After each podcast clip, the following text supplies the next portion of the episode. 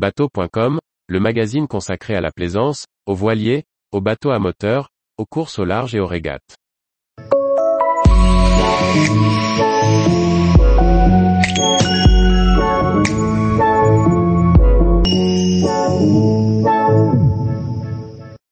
Un amateur éclairé inscrit à la Global Solo Challenge 2023, un tour du monde en solitaire. Par François-Xavier Ricardou.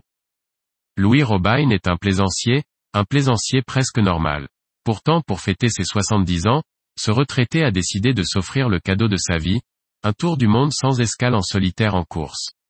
Propriétaire d'un X37 basé en Méditerranée, Louis n'en est pas à ses premiers bords. Ce plaisancier éclairé a déjà participé à huit courses du Figaro, mais toujours en amateur, précise-t-il. Aujourd'hui, il veut aller plus loin et s'est inscrit à la Global Solo Challenge. Cette course s'élancera de la Corogne, en Espagne, pour réaliser le tour du monde par les trois caps sans escale et en solitaire.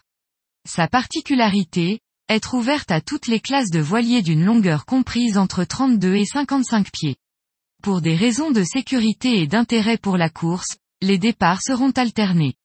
Les plus lents s'élanceront en premier alors que les plus rapides partiront au fur et à mesure avec pour les plus rapides un écart de 11 semaines avec les plus lents.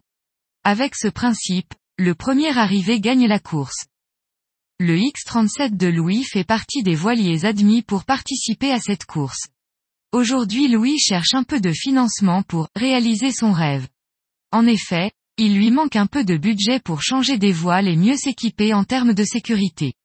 Mais financement ou non, il part. Les frais d'inscription à la course se limitent à 9000 euros, mais Louis dessine son budget idéal autour de 80 000 euros. C'est dix fois moins qu'un vent des globes. Pour se préparer, Louis vient de réaliser en 2022 un tour de l'Atlantique en cinq mois. S'il a fait des étapes avec des équipages, notamment quelques personnes en déficience visuelle, des aveugles, il a réalisé la traversée retour Guadeloupe-Açores en solitaire. Cela lui a permis de valider quelques équipements et aussi de dresser une liste de travaux à prévoir durant l'hiver. En effet en termes de sécurité la course demande quelques équipements spécifiques. En plus des zones étanches, crashbox, à l'avant et l'arrière du voilier, il faut deux radeaux de sauvetage ISAF, deux téléphones par satellite, deux balises de détresse, un radar. La liste est longue tout comme les modifications incontournables avec un réservoir de gasoil augmenté à 300 litres et des réserves d'eau douce plus importantes.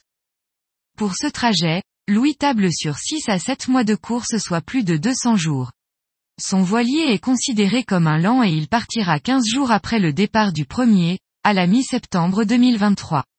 Nous lui souhaitons une bonne préparation et rendez-vous en Corogne. Tous les jours, retrouvez l'actualité nautique sur le site bateau.com. Et n'oubliez pas de laisser 5 étoiles sur votre logiciel de podcast.